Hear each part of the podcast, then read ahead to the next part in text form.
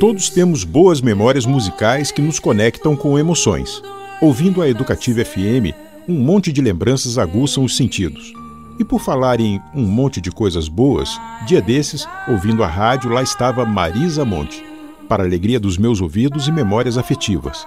Nascida num 1 de julho na cidade do Rio de Janeiro, Marisa Monte cresceu sendo parte de um ambiente onde dança, música e, de uma forma mais ampla, a arte circulavam nas suas melhores versões.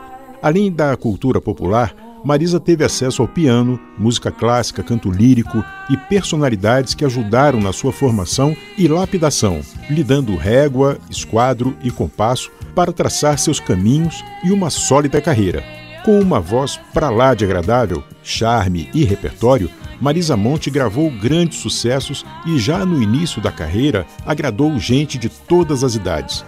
No seu primeiro disco foi lançada Bem Que Se Quis, hoje um clássico, uma versão feita pelo craque Nelson Mota para a canção Epoquefá, de Pino Danili. O álbum trouxe outros sucessos, como as ótimas regravações de O Shot das Meninas, Negro Gato e Preciso Me Encontrar, elevando Marisa, na época, ao time das melhores cantoras em atividade. Seja eu, seja eu, deixa que eu seja eu. Na sequência, Marisa manteve a escalada do íngreme Monte MPB, com sucessos e interpretações brilhantes, inclusive de músicas de sua autoria. Dominando o canto e a composição, avançou ainda mais ao penetrar no universo da produção, no domínio de instrumentos musicais e das ferramentas necessárias para administrar sua carreira da forma mais consistente e independente possível. Com tamanha versatilidade, elegância e personalidade, Marisa conquistou discos de ouro, diamante e platina, no Brasil e fora dele. Marisa Monte preencheu uma lacuna na década de 1980 no que parece um intervalo entre a música popular brasileira e os gêneros pop e rock brasileiro que dominaram a cena.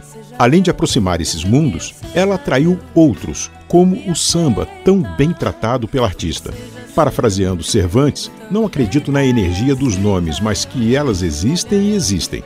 Somando o poder e glória do nome Marisa com o sobrenome substantivo Monte, que nos remete a algo maior, uma elevação, como o Monte Pascoal, avistado pelos portugueses em 1500, ou o Monte Sinai, relevante para o judaísmo, cristianismo e o islamismo, ou ainda o Monte Everest, entre o Nepal e o Tibete, o fato é que o talento de Marisa se destaca com um toque de sagrado, de arte divina. Ainda bem que agora encontrei.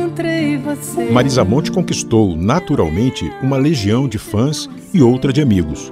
Suas conexões vão de feras como Nelson Mota, passam por gigantes da envergadura de um Paulinho da Viola, até a formação do supergrupo Tribalistas, com os talentosos amigos Arnaldo Antunes e Carlinhos Brau.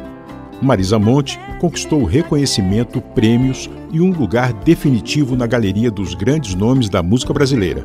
Apesar das dificuldades para que muitos artistas brasileiros, sobretudo mulheres, possam chegar no topo, quando ouvimos álbuns como Barulhinho Bom, Mais, Infinito Particular ou Marisa e a Velha Guarda da Portela, fica Tudo Azul, que é título de outro álbum da cantora. E aí nos damos conta de que temos um monte de motivos para nos orgulhar dos que trazem a boa música, abrindo novos caminhos. E como é bom apreciar entre os montes mais belos o Monte Marisa, Marisa Monte.